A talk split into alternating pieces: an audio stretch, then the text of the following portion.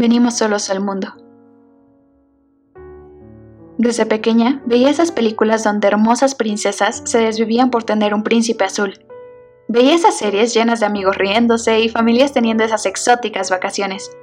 Pero cuando la televisión, las películas, los medios en general, mis padres o incluso mis amigos hablaban de la soledad, entonces se sentía como si hablaran de algo muy malo. ¿Pero por qué? La princesa necesita a su príncipe. Pero ¿en qué momento la princesa se da cuenta de las cosas que le gusta hacer por sí misma? ¿En qué momento la princesa se siente feliz estando sola? Es decir, me queda claro que el ser humano es por naturaleza un ser social, pero como dice mi papá, venimos solos al mundo. En aquellas series de las que te hablé, había grupos de amigos conviviendo, riéndose, pero ¿en qué momento alguien se detiene a pensar, ¿soy amigo de mí mismo? ¿Por qué nos cuesta tanto estar solos? ¿Por qué hay gente que le teme a la soledad? Es decir, ¿qué es lo peor que podría pasar si estás solo? Cuando era pequeña, le tenía miedo a estar sola y despierta a las 3 de la madrugada, pues mis amigos del colegio me habían advertido que a esa hora los fantasmas y los monstruos hacen presentes. Y si te encontrabas sin nadie a tu alrededor, te atacarían. Entonces, crecí. Hubo una ocasión, que aún recuerdo, tenía tanta tarea que debí quedarme despierta hasta tarde. Todos en casa dormían, no había ruido alguno, incluso te puedo jurar que se escuchaba el eco de las teclas de la computadora. Cansada miré la hora. Eran las tres y media de la madrugada.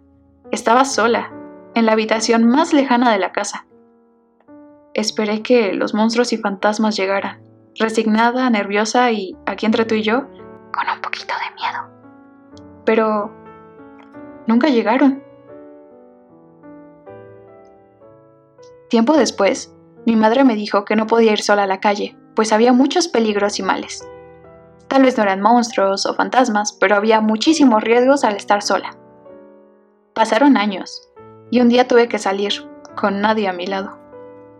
Al iniciar mi trayecto comencé a sentirme muy nerviosa. Estaba temblando y a mitad del camino escuché el sonido de las aves. Ese sonido casi no lo aprecias cuando alguien no para de hablarte. Y miré el cielo, y miré la calle, y me di cuenta de que estaba sola, y no había quien para guiarme. Así que, adrede, comencé a caminar sin rumbo, y... ¿Qué crees? Encontré algo. No, no era un monstruo, ni tampoco un fantasma.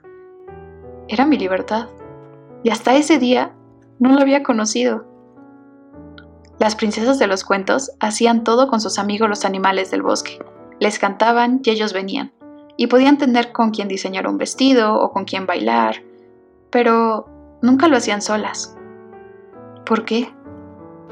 Estar rodeada de amigos sonaba genial en mi cabeza, y si no eran mis amigos, era mi familia, y si no, pues mi pareja. Pero llega un día donde creces, y tus amigos se quedan sin tiempo. Y te quedas sin pareja. Y se van tus padres y tu familia en general.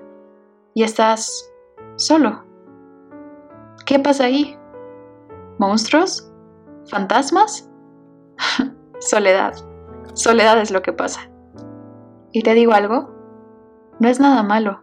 No pasa nada si no hay alguien físicamente contigo.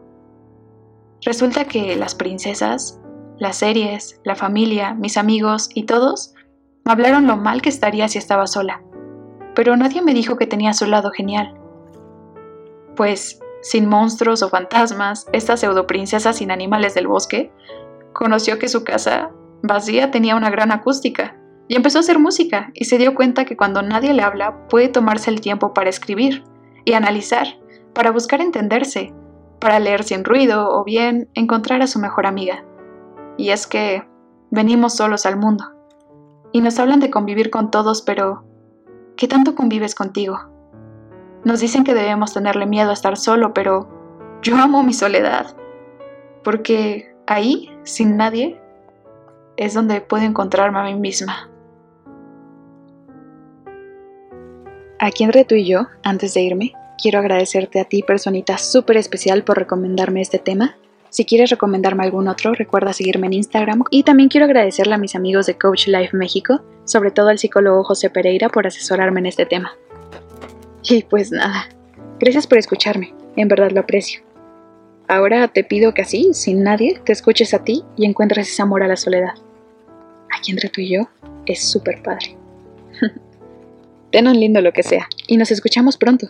Bye bye.